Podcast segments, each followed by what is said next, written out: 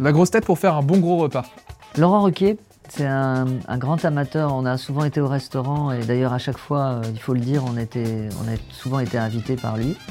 Donc euh, oui, oui, je crois que c'est un, un bon gastronome et il, il aime ça. Donc euh, Laurent. Et comme je te le dis, euh, ce qui est pas mal, c'est que c'est lui qui paye l'addition. Donc c'est vraiment le meilleur choix. La grosse tête que tu voudrais voir plus souvent dans l'émission. Ben, euh, Gad, euh, voilà, c'est mon pote. euh, donc, euh, ouais, je trouve. Il l'a fait pendant, pendant quelques temps, et puis après, il a un peu. Il y a aussi, j'aime beaucoup Sébastien Toen. Il est vraiment marrant, et on peut rebondir assez facilement avec lui. Tu veux te faire un petit ciné le dimanche soir, quelle grosse tête appelles-tu? Alors, si je veux aller voir, par exemple, euh, Du Cobu Président, hein, qui est euh, le film que j'ai réalisé et qui sortira le 13 juillet, euh, euh, avec Gérard Jugnot. Gérard Jugnot, en plus, ça tombe bien, il a tourné dans ce film.